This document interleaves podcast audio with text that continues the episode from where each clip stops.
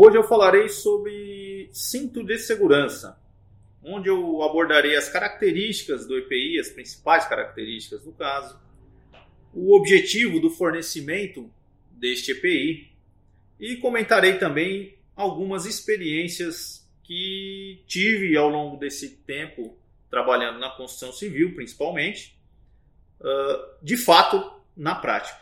Ah, então, eu vou começar falando de alguns desvios, de algumas uh, situações onde eu já cheguei a, a, presenciar nas obras por onde eu passei. A principal, uma das mais comuns, digamos assim, é quando o trabalhador deixa de acoplar os ganchos do talabarte. O talabarte utilizado na construção civil é o talabarte em Y, com ganchos duplos, com ou sem absorvedor de impacto. E muitas vezes o trabalhador não entende, não enxerga o risco, o perigo real da queda e acaba deixando de acoplá-lo às estruturas fixas que garantam a sua resistência e que garantam de fato a sua segurança no caso de uma queda. Outra situação é quando os trabalhadores, isso também é muito comum, não travam a fivela peitoral do cinto de segurança. Onde, no caso de uma queda, vendo uma queda, esse trabalhador vai ficar completamente exposto e pode ser que o cinto abra e ele acaba sofrendo a queda. Tá? Mesmo com o cinto no corpo, ele acabe sofrendo a queda e, e tendo lesões sérias, dependendo do, de onde da atividade que estiver sendo executada. Outra situação uh, é deixar as travas do cinto folgadas. O cinto ele é composto por várias travas. Tem, existem a, as travas ali na, na, na região da, da virilha, uh, a própria trava peitoral. Existem cintos diversos que possuem é, mais travas ainda. E muitas vezes o trabalhador ele deixa de fazer uso dessas, dessas travas ou deixá-las folgadas mesmo. E isso pode de fato fazer com que aconteça, uh, com que cause lesões, na verdade, no trabalhador.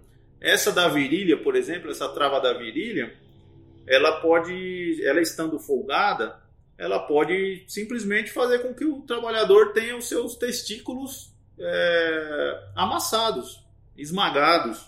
Né? Isso a gente comenta sempre em treinamento de trabalho em altura. E é muito importante que o trabalhador tenha esse nível de, de, de consciência. Outra situação que acontece é quando os trabalhadores eles conectam o, os ganchos uh, do talabarte entre eles mesmos, entre os próprios ganchos, um gancho ao outro. E isso não é permitido, simplesmente porque uh, não é testado pelo fabricante o uso desses equipamentos dessa forma. Então esse gancho ele não, não pode estar conectado a um gancho ao outro é, não, não tem como oferecer a, a, garantir que vai haver a resistência suficiente, a resistência necessária. No caso de uma queda, é lógico. Outra situação muito comum também é, é o uso do talabarte acoplado ao trava-quedas. Outro dispositivo utilizado também, obviamente, com o objetivo de, de fazer a, a, a segurança no trabalho em altura. Então o Talabart ele não pode jamais ser conectado ao trava-quedas, também porque eles não são testados, eles não são aprovados para essa finalidade.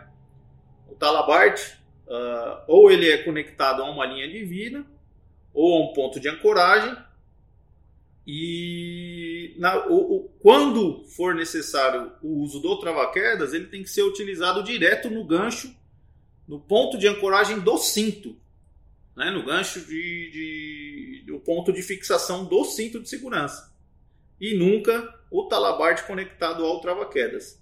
É, então essas são as principais questões, os principais desvios cometidos, onde a gente presencia de fato na prática Tá?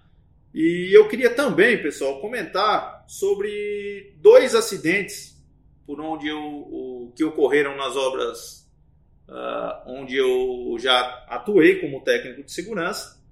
E, porém, este podcast vai ficar muito longo, eu vou deixar para o próximo episódio. Até lá então!